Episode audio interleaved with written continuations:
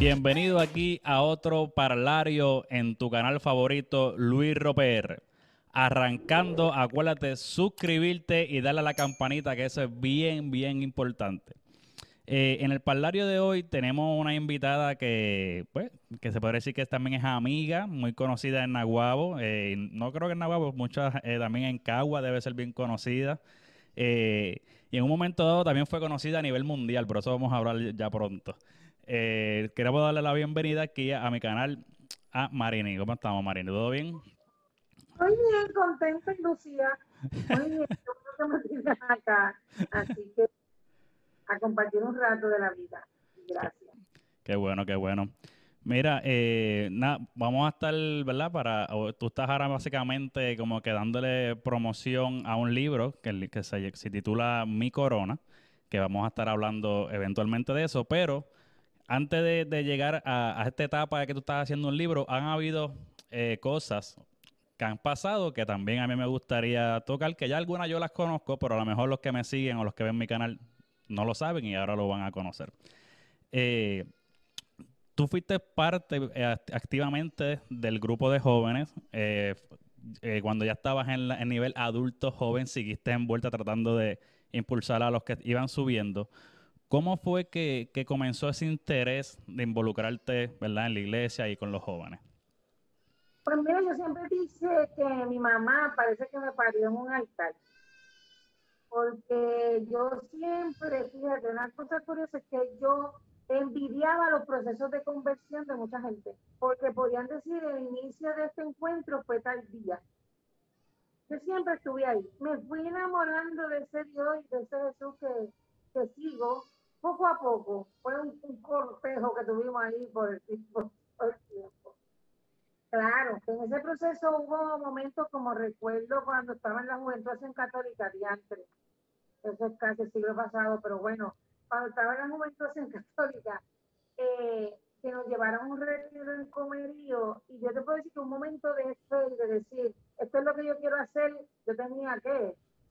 12 años, cuando en ese momento eh, y después en la escuela de líderes en Caguas, fue como que el proceso que moldeó como buen artesano lo que uno es. Y en el camino han habido, como diría el, el Beato Charlie, noches muy oscuras, han habido procesos de mucha pelea con Dios, serias peleas con Dios, pero como el camino fue con la juventud, si hay algo bonito del proceso de la fe, es ver la fe en los jóvenes, en, los que ven todo posible, en los que no ven límites, en los que siempre están ahí. Y eso me enamoró mucho. Me enamoró porque le daba posibilidades a lo imposible. Y esa fe de ese nivel, de, ese nivel de poder entender a Dios, me enamoró en el camino y, estuve con ellos ese gran caminar. Eh, quisiera saber, obviamente en, en, Naguabo, yo también fui partícipe de eso. Eh, siempre está, hay una gran actividad de jóvenes y adultos para, la Semana Santa para, y especialmente para el Viernes Santo. Eh, ¿Cómo, qué, tú conoces? ¿Qué nos puedes decir a, mí que fuimos unas generaciones que llegaron después y, ya veían, veíamos, por decirlo así, no quisiera ya decirle espectáculo, pero realmente era un espectáculo la manera que hacíamos eh, la, representación del Via Crucis. ¿Cómo, ¿Cómo fue en, tu juventud? ¿En qué etapa estaba eso y cómo, cómo fue que se envolvió a, que a última hora teníamos unos buenos props, grabaciones y todo eso?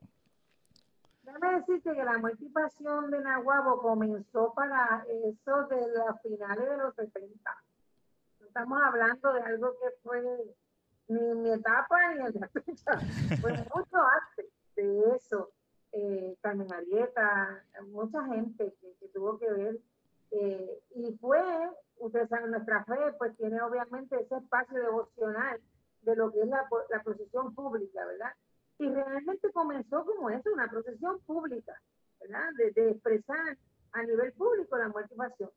Yo entro para la década del 90, al principio del 90, entro y, y entro porque era parte de la pastoral juvenil, pero líder al fin, eh, yo creo que estuve como ocho años participando de mujer de pueblo, porque la Virgen no es gorda y así que nunca me cogían para la vida.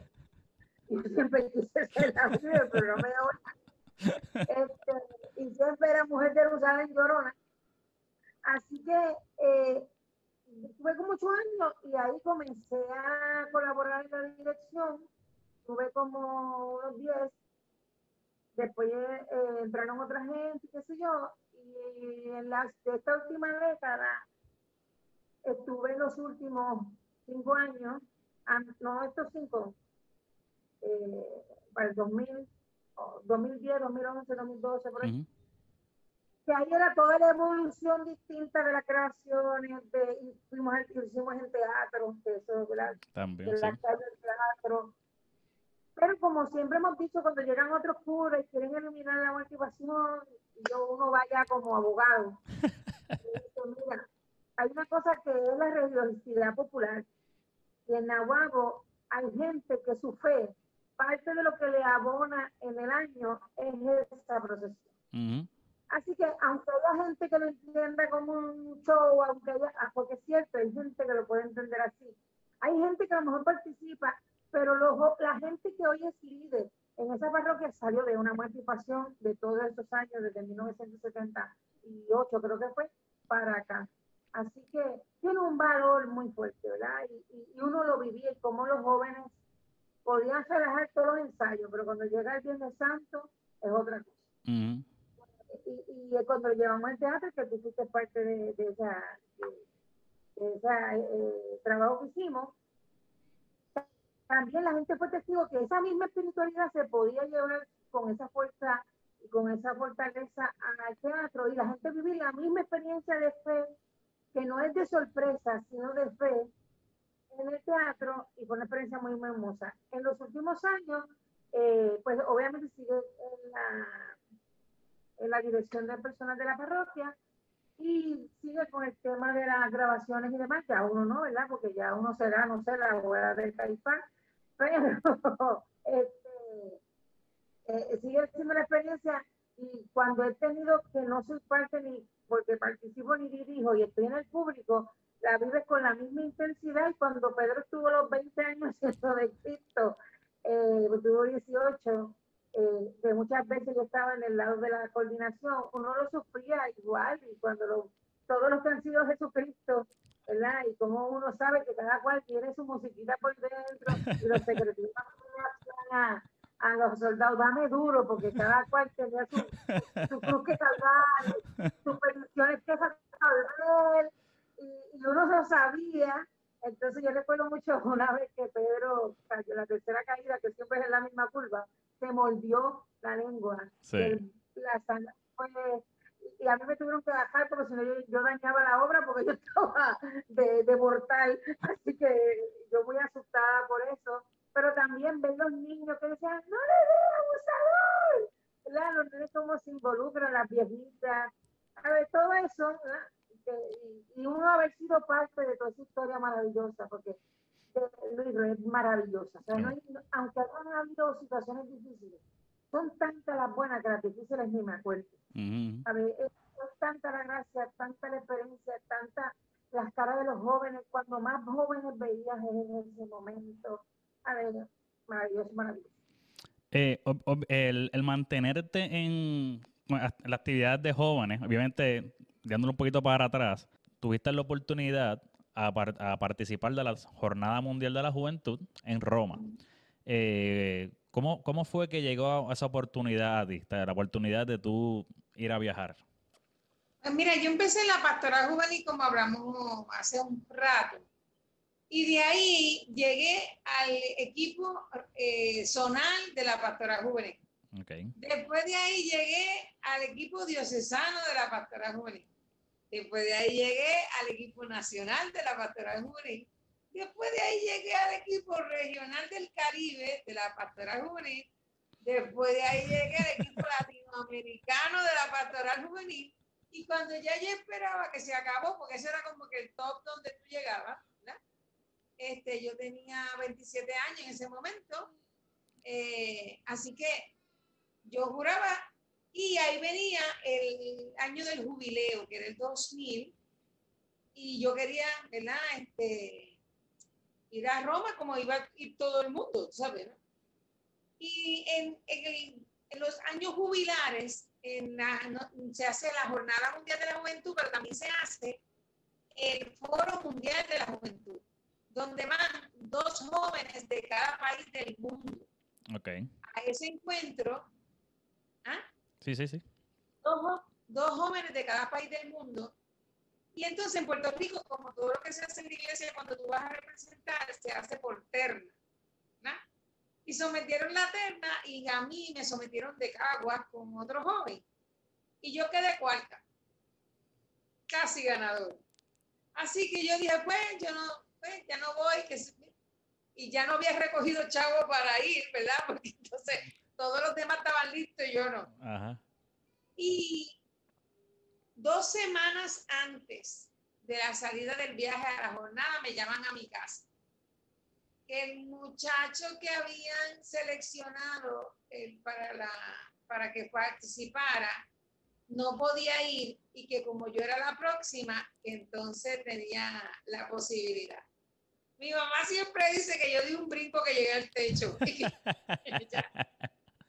eran dos semanas, vas para Roma 15 días eh, no tienes nada, solo un corazón súper dispuesto, loco y demente por ir para allá. Y pues voy con Eric, que hoy es padre Eric, que es de Mayagüez, y entonces yo de, de Caguas. El muchacho que no pudo ir, que habían escogido era de Arecibo, de la de Arecibo. Eh, Denis, me acuerdo. Entonces, nada, llegamos ya y vamos, pero obviamente yo conocía la experiencia porque yo venía de la pastoral juvenil latinoamericana. Así que yo, en, precisamente en el foro, era la primera vez en toda la historia de la jornada y de los foros mundiales que un continente se iba a reunir allí. Y nos reunimos, por eso tuvimos más días que otra gente, porque tuvimos cinco días de encuentro latinoamericano en una mirada hacia el año jubilar.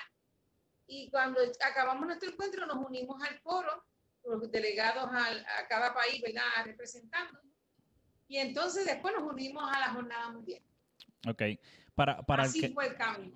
Para, que, para el que no el que no sabe mucho de lo que es la Jornada Mundial de la Juventud, eh, da un brief de cuál es el propósito o cuál es el tipo de viaje, porque obviamente no es un viaje de...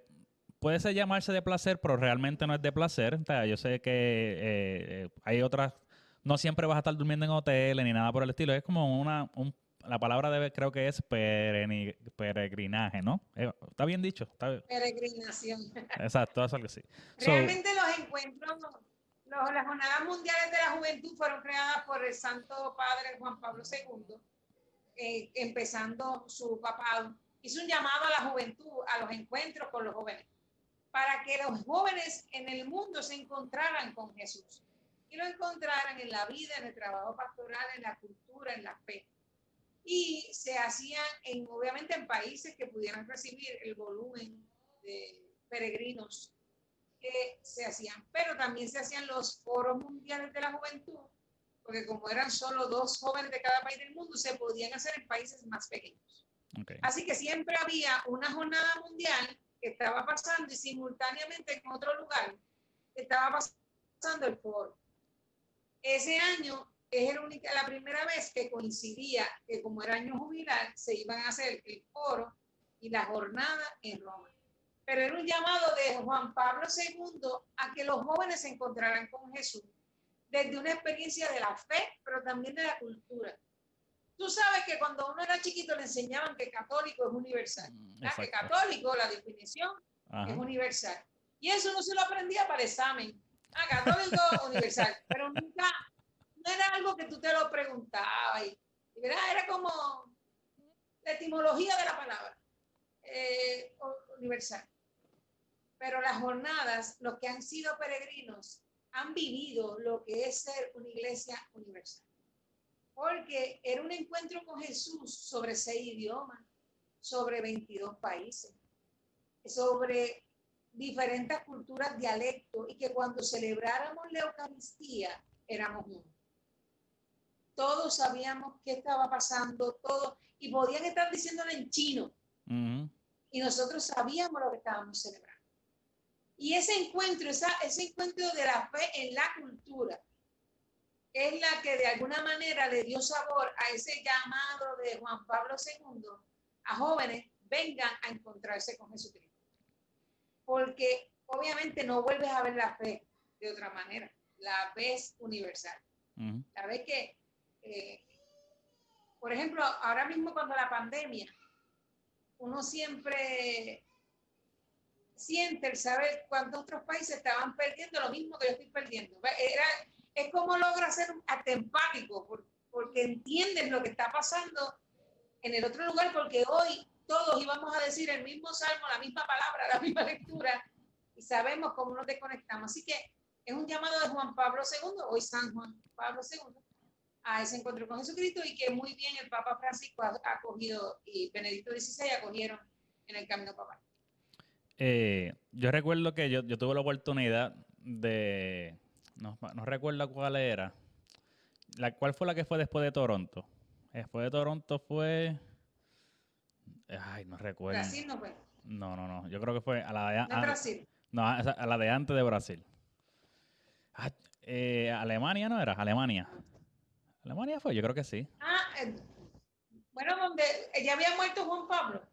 Eh, no, creo que. Eh, Fueron a la de Bueno, fue, fue para el año, eh, se supone que yo iba para la, yo creo que era para el año 2000, turutu, como 5 por ahí, creo si no me equivoco, 2006.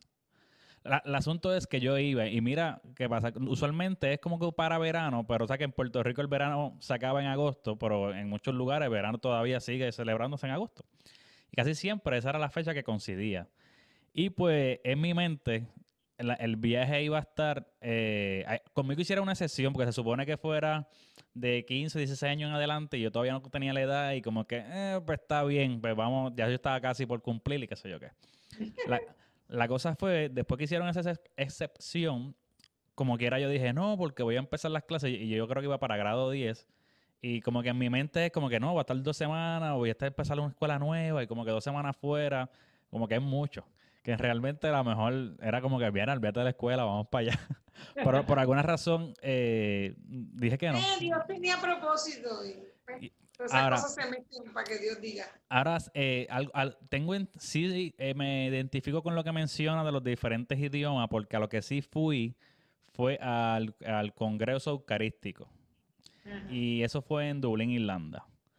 Eh, so, aunque ahí no era, habían jóvenes, pero habían también adultos, era básicamente de todas las edades. Está esa experiencia de las diferentes culturas, diferentes países, tuve eh, los diferentes, las diferentes ordenaciones con su ropa, eh, eso que tú dices que re- rezar por la mañana y, que, diferentes personas van eh, rezando, ¿verdad? Y van diciendo su partecita en diferentes idiomas y tú vas siguiendo el idioma más o menos. Eh, es una experiencia que, que hay que vivirla. Cuando tú la vives, tú te abres la, la mente como que todo lo que exi- existe. Tú sabes que la pastora juvenil siempre tuvo canciones que tenían movimiento, ¿verdad? Y, Ujú. y un nuevo sol se levanta y era todo un movimiento. Pues yo en Roma me hice amigo, amiga de los chinos y los africanos. Que yo hablo mal el español, no sé inglés, imagínate chino y, y francés, nada que ver. Pero la música, porque obviamente este galillo se quedaba con el lugar cuando había que cantar las canciones, y los movimientos nos hermanaban. Yo hasta se me dobló un tobillo bailando con los africanos. y entonces yo le decía, I don't speak English, I might little, little, little English. Y los taiwaneses me decían, little English, little English, como si fuera mi nombre. Pero eso nos hermanaba la música, eh, eh, vivir la experiencia de la Eucaristía juntos. Todo lo que uno aprendió en el catecismo lo, veí- lo veía, o sea, lo podías vivir, como te contaba. Ah, ahora se me ocurre, como dice el texto, mirar cómo se llama eh, ese asunto. Eh, Eso que muchas veces lo oímos narrado, era vivirlo. Y eso tiene su, su, su, su consecuencia, ¿verdad? Porque cuando has probado el reino de los cielos, no te quieres alejar mucho. Ujú. Así que, pues, eso tiene sus consecuencias. Eh, mira, Marini, obviamente como, estamos hablando la- de la, experiencia que se vive en ese tipo de, actividad, pero tú tuviste una experiencia adicional que, que, que no todo el mundo en la vida tuvo, ha tenido esa oportunidad. Yo sé que era, yo según lo que em- estuve viendo en video y por ahí, sé, que era algo que él usuaba, eh, usualmente hacía, que era que en un momento dado traía jóvenes a- al altar. Eh, soy, lo que, a lo que me refiero, al que no sabe, estoy hablando del Papa Juan Pablo II. Eh, que- ¿Cómo fue que llegó, al, al que no sabe, explícale, cómo fue que llegó esa oportunidad de tu poder saludar al Papa Juan Pablo II? Y voy a estar mostrando Pues- la- unas fotitos aquí mientras estamos hablando. Realmente eso pasa solo cada 50 años. Porque solo pasa en un año jubilar. Los que me conocen saben que yo no soy muy tranquila, que siempre estoy haciendo alboroto, que siempre estoy haciendo reír, que siempre estoy haciendo algo. Entonces, en la jornada, en lo que estábamos en el foro, eh, estuvimos 10 días primero y después era los encuentros por la jornada, que ahí era que nos íbamos a encontrar con Juan Pablo II. Entonces, cada vez que había una misa, repartían a todo el mundo y a mí no me escogían.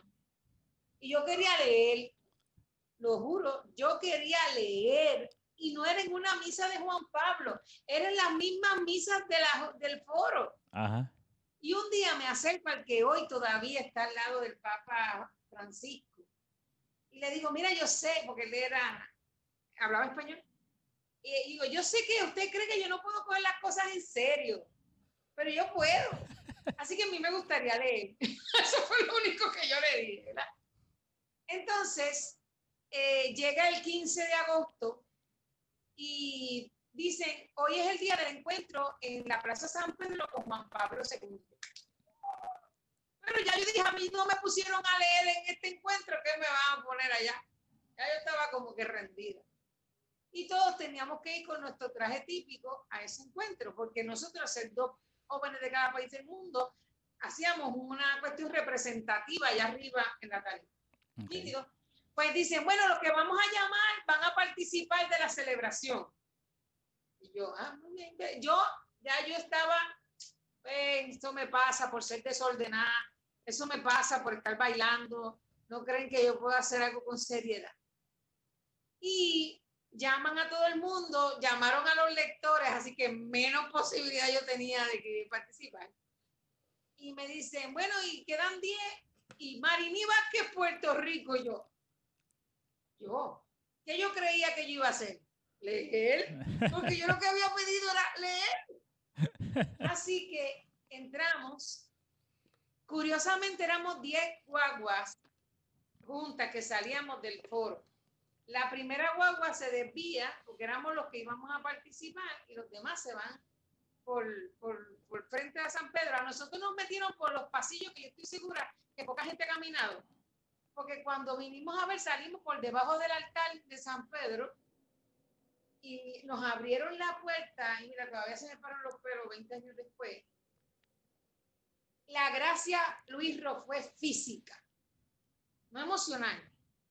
Nosotros sentimos un golpe en el pecho cuando abrieron la puerta de la basílica. Pues yo emocionada porque voy a leer, voy a leer, voy a leer. Todo en Roma se practica, aunque esté pasando algo en cámara, acá se está practicando porque obviamente es el Santo Padre. Así que llamaron cómo van a entregar las flores, yo no soy de las flores. Llamaron cómo van a llevar las velas, yo no soy de las velas. Llamaron a los que van a leer y yo dije, ¿y para qué me trajeron? Yo estaba hasta en fogona. ¿Para qué este me trajo? Cuando nos damos cuenta, quedamos 10. 10 de ese grupo, 10. Y él nos dice, los 10 que quedan, por favor, acérquense. Y yo así como que, ajá, que nos toca a nosotros. Nos dice, "O- este año jubilar y se ha decidido escoger a dos jóvenes de cada continente para que representen a los peregrinos y reciban de manos del Santo Padre la medalla del peregrino. Y yo como, ¿qué? Que él me va, ¿sabes? Yo me voy a acercar. No es como el que lee, que lee por allá. Ay, que, yo como, yo era como que, espérate, explíqueme en eso. Que no va, que como. Y él se me quedó mirando y me dijo, pues, vas a recibir a nombre de tu continente, de los jóvenes del continente, la medalla del peregrino. Obviamente yo empecé a llorar.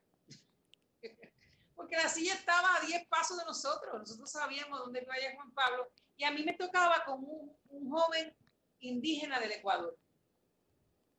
Y, y yo, yo, empecé a llorar porque yo decía, Señor, yo sé quién yo soy, yo no soy digna, pero gracias. Señor, yo sé quién yo soy, yo no soy digna, pero gracias. Eso era ahí. Yo estaba como loca. Yo me quité los zapatos, yo como cenicienta, hasta mis zapatos se quedaron en la Plaza San Pedro.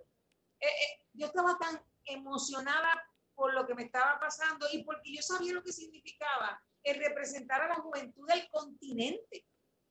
En mí estaba la mano que solo hay 10 medallas en el mundo no hay más.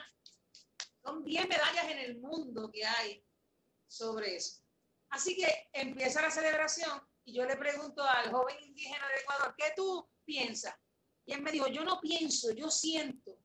Extiende tu mano hacia ellos, siente su amor. Y tú sabes que eso era llora y llora. Y no había llegado Juan Pablo. Y yo llora y llora y llora y dando gracias y pidiendo perdón. Las mil oraciones que se me ocurrieron. Hasta que llegue ese gran momento que mucha gente me pregunta que cómo yo defino ese encuentro. Pues lo único que siempre digo, y hace 20 años que digo lo mismo, piensa en la experiencia de amor más profunda que has vivido un poco más que eso. Un poco más que porque mira, Luis, todavía, estoy, estoy hasta sorprendida de que todavía me, me, me erice y me conmueva como aquel día. Cuando dicen América, que el indígena va primero que yo, que agradecer al Señor ser caribeña, porque nosotros apretamos, abrazamos, nos tiramos encima, porque los orientales se cruzaron las manos así y se posaron sobre él sin abrazarlo, y yo así, ay, gracias Señor, que yo soy latinoamericana, que yo abrazo, que yo aprieto, y todo eso. Porque como ellos no pueden tocar lo sagrado, pues hicieron así y se pusieron. Pues el indígena tiene una visión parecida. A ver, Dante lo sagrado, ¿no? Así que tiene mucho respeto, mucha distancia. Tan pronto, Luis, tan pronto yo me paré. Allí habían 1.5 millones de jóvenes en la Plaza San Pedro. Yo no oía más nada. Eso es como en las películas, como si sacaran a todo el público. Y nos quedaron, y te lo digo, o sea, y nos quedáramos él y yo. Yo no oí más nada. Yo no oí música. A mí me entró una serenidad y una paz como cuando tú ves a un amigo que hace tiempo no veías. Y cuando lo ves, es como si ayer estuviese hablado contigo. Y caminé, yo tenía la bandera de Vieques, en ese momento estábamos en la lucha de Vieques, la tenía en el pecho, la bandera de Puerto Rico en la espalda. Me, me tiro y me arrodillo y la abrazo en la cintura, que mami dice que yo le fracturé la cintura, que después de eso Y le digo, gracias amigo por la oportunidad. Y vuelvo y lo abrazo y él me dice, Dios bendiga Puerto Rico. Y vuelvo y lo abrazo. Y en una que me levanto, lo miro a los ojos. Y yo me perdí como si fuera un túnel. Y de momento, tú sabes, fue una cuestión de segundo. Era como si me hubiese perdido en su mirada y salí. Ahí vuelvo y lo abrazo, porque qué buena que yo era caribeña y no tenía que tener esos asuntos de distancia. Y él me levanta la cabeza, me da un beso en la frente me pone la medalla, yo me levanto, me quito la bandera para que... Entonces en el audio decían, joven cubana. Dios mío, nunca entienden nuestra bandera. este, porque mami, mi mamá, mi hermana estaban allí en la Basílica, en, en San Pedro. Y salí lo que fue fue llorar, llorar, llorar, llorar, llorar, tratar de entender por qué a mí, por qué a mí, por qué a mí, por qué yo, porque los que caminamos en, en, la confianza de Dios, nada es casualidad, nada se da en el vacío, todo hay un propósito, todo hay una razón y, y hace 20 años camino descubriendo eso. Eh, eso fue, yo sé que tuvo que haber sido una experiencia brutal porque incluso estoy casi seguro que personas que estaban en Puerto Rico a lo mejor lo veían y, se sentían también como que identificados, ¿me entiendes? Este. También recuerdo cuando, cuando él falleció y yo fui al campanario. Y, recuerdo que tú visitaste, la iglesia y, obviamente estabas bien afectada porque tú estuviste cerca de él. Pero esa fue una persona que, que, creo que todo el mundo se vio afectado cuando, cuando se fue. Este, pero, pero nada, vamos a continuar. Que cuando él murió, mira, cuando quería decirte esto, cuando él murió, todo el mundo creía que yo estaba llorando por su muerte. Y yo no sé por qué a mí me dio tan duro y se me quedó una frase, es como si él me lo hubiese dicho antes de morir, porque te lo digo que fue así, era como sentir que esto, esto es lo que tengo que decirte al, irme. ¿Qué vas a hacer con tanta gracia? Porque ese mismo día de la muerte de Juan Pablo, hablaron de que toda la gracia que Juan Pablo tuvo la distribuyó por el mundo, haciendo el bien, cambiando historia, haciendo paz, muchas cosas. Y esa frase que era su apostolado, a mí me dolía, porque yo decía, yo he recibido mucho. ¿Qué yo voy a hacer? Y fíjate, hoy me dio un, esto, yo le digo la palabra de Dios, un email, ya, ya, tengo que decir un WhatsApp. Pero yo creo que es la primera vez que voy a decir que ya sé qué hacer con tanta gracia. Ya, ya sé. Pero ese día me dolía mucho porque yo sabía que Dios me había dado mucho y que yo no estaba, mira, yo no había pensado eso. Yo no había devuelto con, con igual generosidad y con igual bondad lo que Él me había dado. Como hizo Juan Pablo, que toda la gracia que Dios le dio, Él la devolvió en la. Y hoy, hoy sé qué hacer con tanta gracia. Que eso no es que uno va a ser perfecto ni que va a ser todo bien sino que uno va a estar atento a hacer lo que hay que hacer. Ahora, más tarde, pero gracias por esa nota, nunca había pensado eso. Yo digo que Juan Pablo siempre tiene una sorpresa para mí.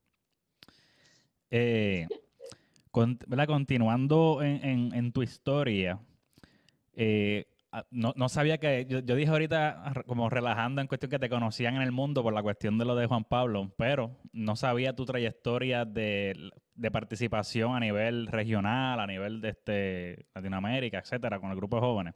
So, adicional a eso, también has participado eh, eh, o, participaste en el Canal 13, ¿verdad? Eh, ¿cómo, ¿Cómo fue que llegó esa oportunidad de participar en el Canal 13? lo que eran de la vida, porque no hay otra cosas de Dios. Yo me quedo sin trabajo y me refieren a la familia Borrero, que era la que estaba montando el canal. Yo llegué al 13 cuando lo que tenía era una cámara, un escritorio y dos sillas. Eso es lo que había en el canal 13 y el edificio. Y yo llegué a una entrevista porque necesitaba trabajo y sonó el teléfono y yo estaba esperando. Y me y sonó el teléfono y yo, Canal 13, buenas porque esa soy yo. yo entonces, cuando salí, era mi primer trabajo formal. Yo había hecho mil cosas, pero no un trabajo, era así. Y me dicen, después, ella le pareció buena actitud esa de que aunque yo no fuera empleada, ayudar ese día. Y me dice, bueno, nosotros necesitamos una directora de tráfico. Era mi primera experiencia en televisión. Y yo, eso es algo en el estacionamiento. y es la persona que se encarga de hacer el log de televisión, ¿sabes? La que pauta la televisión, ¿no? Y yo, así que yo me comí aquel canal en cuestión de días porque yo no, recuerdo que el mexicano que vino a poner todo el equipo de Sony me dijo, ¿cuánto tiempo usted lleva en la televisión? Y yo le dije, ¿qué día es hoy? ah, tal día. Ah, con 20 días llevo. el día que llego. Así que así empecé, fui directora de tráfico, luego salgo del canal y me hago moderadora de Casa Abierta, que, es el programa de la, que fue el programa de la Diócesis de Cagua. Tuve 14 años siendo moderadora de ese programa y después era freelance para mi gente cuando me necesitaban. Así que tuve los dos espacios. Fui empleada de Canal 13, pero también fui colaboradora de Canal 13. ¿Y, y cómo, cómo, cómo, cómo, fue, cómo fue esa experiencia de, de estar como que ante cámara, saber que está en, en, una televis en la televisión, que a pesar de que es un canal pequeño, es el, era el único canal que había para el público, ¿verdad? Que estaba buscando el, el, el, el contenido de, del, de, la Iglesia Católica y de religiosidad. Pues mira, curiosamente yo cuando a mí me preguntaban en la escuela que, que yo quería estudiar, yo siempre decía que yo quería ser escenógrafo. Obviamente por la muerte y pasión, las dramas, círculo dramático de la pastora juvenil, era mucho teatro lo que había en mi vida y siempre, y me gusta, soy artista, ¿verdad? Me gusta hacer artesanía así que la cuestión creativa era muy fuerte. Así que jamás frente a una cámara, jamás, era todo detrás de la cámara. Cuando surge la primera oportunidad, que fue con Casa Abierta, fue porque faltó la, la que le tocaba. Y Marinito lo hace, así ah, que hay que hacer. Como me gusta hablar y no me causa mucho problema me pueden hablar de lo que sea y yo voy a sacar una conversación, ¿verdad? Así que, eh, ah, ¿quién va a ver? ¿Entrevistado qué? Así, ah, muy bien. Y así fluyó. Obviamente eso te da una oportunidad porque la gente te empieza a reconocer, pero tiene factura, porque sin querer te haces una figura pública. Y recuerdo las veces estar en X sitio, un momento, tú eres la de casa abierta, y tú, ay, qué bien que yo estoy aquí portándome bien. así que eh, tenía ese reto, ¿verdad? De, de, la cuestión, de la cuestión del ejemplo que la gente espera en ese trabajo. Pero también tenía la visibilidad, la cercanía, el poder vivir experiencias, conocer a tanta gente dentro del trabajo pastoral. Y no solamente de mi pueblo, sino entonces de la diócesis, sino también de, de todo. Así que se convirtió en una buena escuela. Hoy día sigo siendo freelance de radio y sigo siendo freelance de televisión. Y la escuela me la dio mejor. Eh, no solamente televisión, no solamente radio, sino que ahora también escritor. Eh, ¿Cómo, cómo antes que, que hablemos de, de, del libro como tal, ¿Cómo la gente consigue tu libro? ¿Qué tienen que hacer para conseguir tu libro? Bueno, entran a, entran a mi página de Facebook, Marini Vázquez, me escriben, ven al inbox. Si son fuera de Puerto Rico o fuera de Nahuabo, pues me envían su dirección postal. Se es a través de ATH móvil al número de mi hermana, eh, que está en las redes, 7874106951.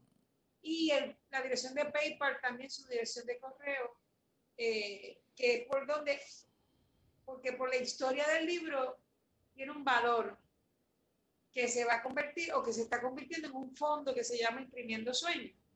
Así que por eso decimos que es un valor, porque nosotros le pusimos 10. Lo que usted puede enviar, eso es lo que va a hacer del libro. Y así, así pueden conseguir. Eh, ¿cómo, ¿Cómo fue que surgió? ¿Cómo, cómo es la, el, el, el nacer del libro. no, obviamente, cuando digo nacer no es cuando estaba impreso, sino cómo, de dónde viene esa, esa inspiración. Pues mira, Luis, tú me has hecho hacer hoy como un examen de mi vida y me he dado cuenta que todo es como, como un tropezón, no, nada es, nada es como que fue pensado así. Yo en mi vida, hace cinco años, yo decidí ser la líder que coincide en un refrán que dice papi lengua. Así que lo que yo diga, tengo que tener la disposición o la capacidad de cumplirlo. Y si no, voy a decirlo, que aunque sea una verdad, yo no lo hago. Eso, esa es la que te, quiero ser. Así que yo tengo unos mentores en mi vida que guían el, tipo de líder que yo quiero ser. Y uno de ellos es el expresidente de Uruguay. José Mujica. Y me encantó él porque él el poder no lo abrumó y lo hizo ser, sigue siendo José. Y cuando no le cuando los que le entrevistaban le preguntaban, él dice que el tiempo de encierro, cuando estuvo preso, porque fue preso político primero, definió al presidente. Y él escribía en una libretita, porque él estaba en una, un, calabozo, un calabozo oscuro, ¿verdad? De esos pensamientos que, que en esa represión profunda de silencio hizo con él. Así que yo, como yo no soy de esas que estas cosas valen más que mi vida, esto tiene que estar al servicio mío. Eso de tener los cuartos, que no te puedas dormir de tantos cojines que tiene y esa vaina. Todo eso está al servicio mío. Así que yo puse una pared y yo tengo unos marcadores de aceite, así que no es que se va a ir, son marcadores de aceite. Y empecé a escribir cuando solo habían dos muertos el 15 de marzo. Y empecé, y así escribí, start, aquí comencé, una línea, iba escribiendo, siempre ponía la cantidad de muertos y la cantidad de infectados, y lo que yo iba viviendo, cosas significativas, no, no era obligado estar escribiendo, era que si pasaba algo yo escribía. Entonces, el acontecimiento estaba en esa línea de tiempo y las frases, porque si te das cuenta, yo todo lo formulo en alguna frase la iba escribiendo. Así que no había ningún objetivo del libro, era yo en mi silencio en los primeros 40 días de encierro, a principio de ese encierro muy profundo que tuvimos en Puerto Rico. Y cuando voy ya en la tercera orden ejecutiva, que ya íbamos como por los casi 3.000 infectados y demás, yo digo, ¿y por qué esas frases yo no las hago en un libro? Y en mayo decido empezar las ilustraciones, hacer imágenes de lo que era la frase. Y empiezo a ilustrar, a ilustrar, a ilustrar, porque me encanta dibujar, siempre que sea para entretenerme. Así que imagínate, eso era, ah, déjame ver, y seguía, y seguía, y seguía ilustrando. Y así nace el libro Mi Corona, que la portada y la contraportada es la primera acrílico que yo hago en el encierro. Que lo hago porque me gusta pintar es una manera de deshogar. No lo, hace, no lo hice con ningún otro objetivo que sea para mí ponerlo en algún sitio en mi casa. Y entonces cogí eso como la portada y la contraportada. Y como uno ha optado por la colaboración, no es un libro para leer, es un libro inconcluso para que el otro termine. y así se, se fue construyendo esa idea. Eso iba a mencionar que, el libro no es un libro para leer, sino es un libro más para reflexionar. Es como que es para tú con calma ir, página por página y, reflexionar de lo que dice y, como, como tú dices, construir tu propio libro, básicamente. Y el, y el nombre, pues, eh, me imagino que tiene relación de la corona, pero él viene, viene del coronavirus o no, asumo yo que viene de coronavirus, ¿no? Porque el cuadro, el cuadro es una representación de los tres reyes magos. Obviamente eso está muy, muy metido en nuestra cultura, ¿verdad? Pero eran esos tres reyes, esas tres coronas que, que nacieron en el coronavirus, que era la del país, la corona de, el, que nos sale en el libro, que es todas esas cosas que ganamos como la música, eh, hacer webinar, hacer conciertos por las redes, vivir la vida virtual, eh, que el teléfono se convirtiera como en el brazo que se extiende al otro, y la corona que es hacia el futuro, un nuevo país, un nuevo mundo que no sabemos cómo, pero que sacaremos lo esencial de nosotros para ello. Así que las coronas por los reyes, pero del coronavirus.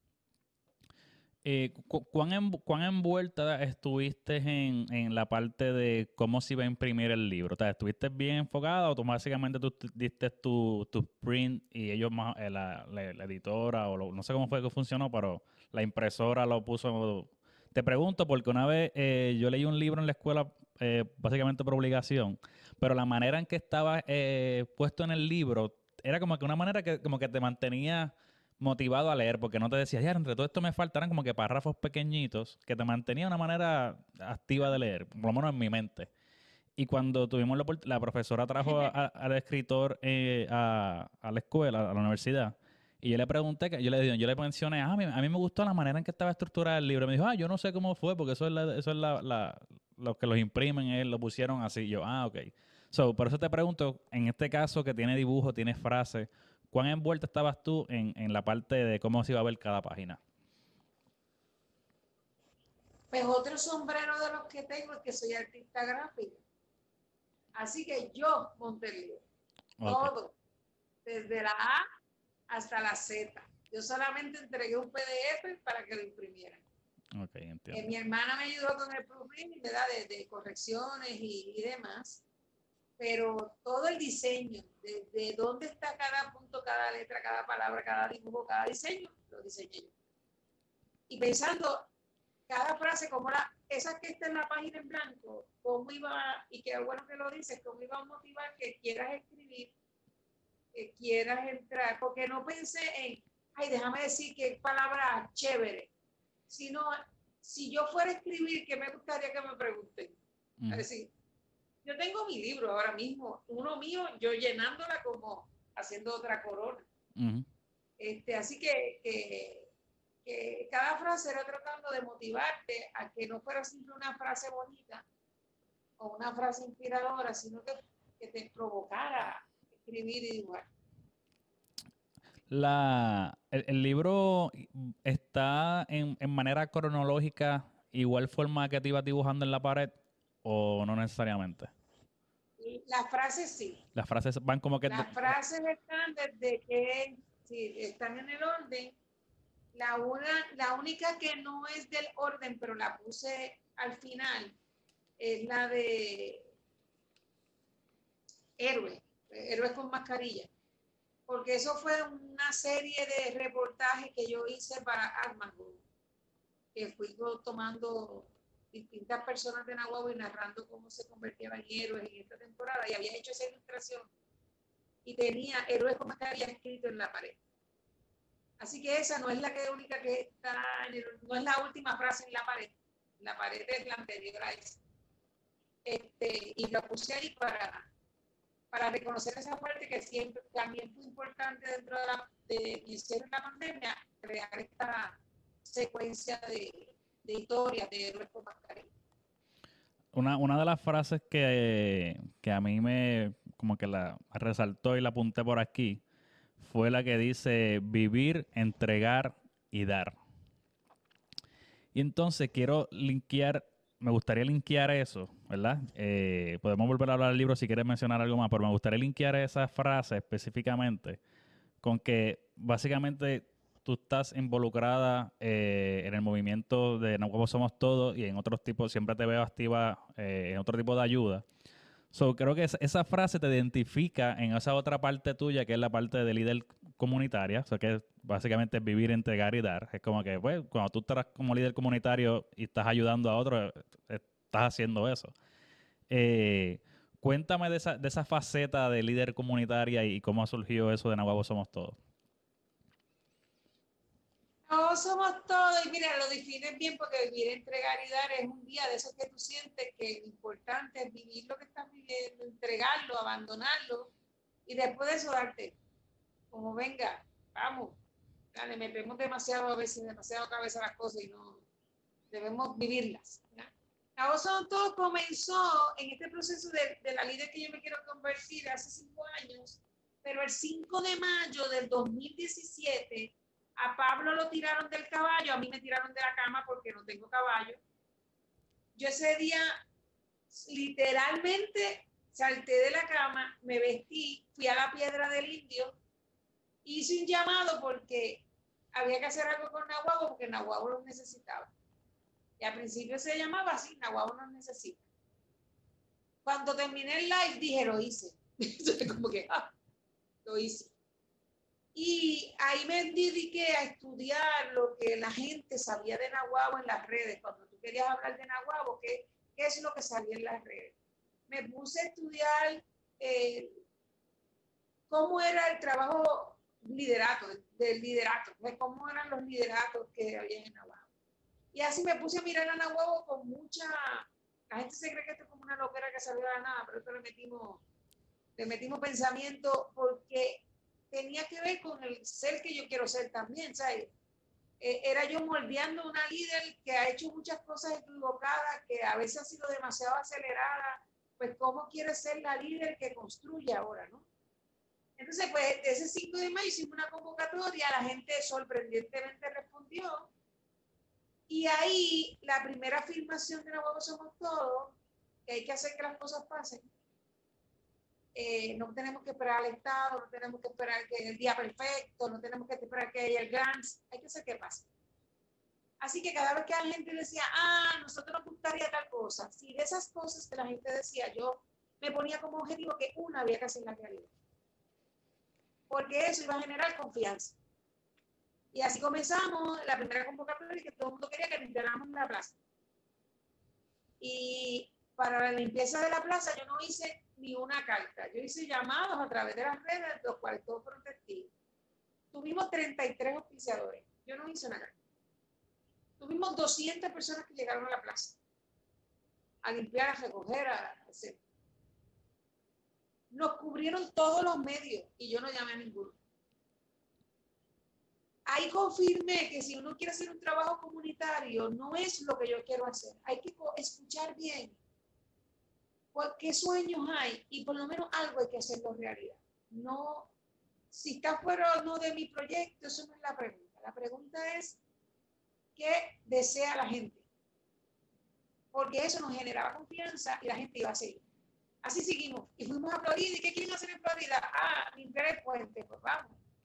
La actividad más grande que se ha hecho en Florida en participación de los mismos de Florida así sucesivamente, pues yo creo que como yo sabía que en el 17 venía María, nos iba preparando en este trabajo de colaboración. Entonces nace la segunda frase, que juntos somos más fuertes y llegamos más lejos. Hay que entonces crear la colaboración entre los líderes orgánicos, porque no son líderes escogidos, son los líderes existentes orgánicos de la comunidad. Empezamos unos cinco, somos 32 y somos habíamos empezado tres barrios, ya somos los 11 barrios con casi el 80% de sus sectores representados en esta alianza de trabajo. Y ahí nace la tercera frase de Naboso Mercado, que es hacer del bien uno mira. Para empezar a compartir lo que hacemos por dos razones. Porque cuando hice el estudio de lo que hablaban de Nahuatl era de asesinatos, droga e inundaciones. Ya, se acabaron los temas. Entonces teníamos que poner a Nahuatl en el mapa con otras cosas, ¿verdad? Y empezamos a hablar una campaña de hashtag Nahuatl, era, empezamos a hacer mucho trabajo. Y lo segundo es que si la gente coge un video de una bofetada, gana un millón de likes. Porque yo no puedo poner el gesto de bien para que se multiplique Así que por eso dijimos que el bien había que hacerlo viral y cada cosa que hiciera cada comunidad había que compartirla simplemente para que se multiplique. Y así hace tres años, ya cuatro, que nació en Mira, Marini, quiero darte las gracias. Aquí nuevamente, ya sabes, mira, el librito yo lo tengo, así que yo, yo vivo fuera y lo tengo. Y ven ahí con, con, con dedicatoria y todo, ahora la voy a enseñar, espérate, con dedicatoria y todo aquí, tú sabes. Así que si lo necesita, busca en Facebook, ¿la? Marini Vázquez en Facebook. Y ahí vas a encontrar el, flyer para que entonces ve la información, el, email, el número de teléfono para, dar el, el, donativo. Y está aquí la, la, contraportada. No lo voy a abrir porque tienes que, verlo, tienes que comprarlo para que lo veas por dentro y eso. Eh, Marini, ¿algo más que quieras compartir? ¿Algo más que quieras decirle a la gente? No, agradecerte, agradecerte que, que, me hayas brindado un poco de tu espacio, desearte mucho éxito y como he aprendido, los días perfectos no existen, así que cada vez que tengas algo que quieras hacer, hazlo. ¿Qué es lo peor que puede pasar? Que nos equivocamos. Bueno, ya sabemos qué hacer cuando nos equivocamos. Así que la tarea está hecha decirle a todos los que nos ven y que conocen la historia de Nahuabo y lo que vamos haciendo, pues gracias por el apoyo, porque mucha gente nos pregunta que cómo hacemos, por ejemplo, en el año pasado hicimos 15 actividades de verano con 1.100 pesos. Y todo el mundo dice, pero ¿cómo se hace con 1.100 dólares 15 actividades de verano con inflable, comida y todo eso? Pues porque aprendimos a colaborar. Y eso hace que el dinero poco dé, porque ponemos todas las manos en los proyectos. Así que gracias a todos los que desde afuera nos apoyan, mucho en Aguabeño que nos escribe, que nos manda sus aportaciones y que nosotros obviamente, ¿por qué la publicamos? Porque queremos ser transparentes, de que cuando la gente nos manda aportaciones sepan en dónde se están usando. Así que eso también. Y por último, siempre la gente cuestiona que por qué uno hace estos videos, que si uno va a hacer el bien, que la mano izquierda no se paró de la derecha, no tiene que ver nada con eso. Pero bueno, ¿y qué hacen todos esos argumentos? Yo tengo una respuesta y la quiero compartir contigo. Quien me invitó a hacer Nahuatl somos todos, quien me invitó a trabajar en la patrona y quien me invitó a hacer lo que yo hago fue Jesús. Así que cuando la gente me empezó a cuestionar esto, aquí yo le pregunté, Jesús, eso es malo, este asunto de que yo quiera publicar todo y que sea una figuriana demente. Eh, y lo único que me vino a la mente fue la palabra Biblia. Y yo dije, bueno, ¿verdad? Quiere decir que entonces Jesús tenía problemas de reconocimiento, tenía problemas de autoestima, tenía problemas de poder porque él puso todas las resurrecciones, toda la multiplicación de panes, todas las curaciones de enfermos, todo lo que hizo está escrito. Y está escrito en el libro más leído del mundo. Ah, la pregunta era, entonces, ¿por qué? Él lo dice para que cuando ustedes vean, crean y hagan lo mismo. Así que nosotros compartimos el bien para darle posibilidades a la gente que está soñando con el bien y está pensando en la casa. A mí me gustaría darle comida al pobre, pero no acaban de hacerlo. Y en un video, en un post, dice, eso yo lo puedo hacer. Eso yo lo puedo hacer. Y no sabes cuántas historias han nacido de no solamente los posts que uno pone, de todo el bien que la gente pone en las redes sociales. Así como el mal se multiplica, nosotros podemos acabarlo con mucho bien. Lo único que nos tenemos que dejar de esa bobería que lo que hace es el mal, metiéndonos musarañas en la cabeza para que no anunciemos qué pueden hacer el bien. Así que haga, si le va a dar un beso a su esposa, haga su selfie en el beso, para que la gente crea que hay matrimonio que se ama. Eh, si mañana se, puso cursi, quiso llevarle cuatro flores, pónganla en la red también. Claro, tenga privacidad si quiere hacer otra cosa. Pero comparte su vida, para que el bien se siga multiplicando. Hay demasiada campaña para el mal. Necesitamos más valientes que hagan el bien. Así que muchas, muchas, muchas gracias y síganme en las redes. Soy lo mismo en todo, en Twitter, en Instagram, en Facebook, en Skype, en LinkedIn, Marini Vázquez. Marini Vázquez. Así que ahí está. Muchas gracias, Marini, nuevamente. Y para la gente que se quedó hasta el final, acuérdate que es bien importante que te suscribas y le dejes la campanita para que te lleguen las notificaciones de todos los videos. También este contenido lo consigues en formato audio nada más en tu aplicación de podcast favorita, pero por si acaso te menciona Spotify, Google Podcast, Apple Podcast y Anchor. Puedes conseguir también el formato audio si siempre estás en el carro, no te gusta ver los videos, pero si quieres ver los videos, no quieres ver las caras, si es que lo estás escuchando, pues me consigues en YouTube como Luis y en las redes sociales como Luis Rope R1. Lo que me resta decirles es que será hasta el próximo video.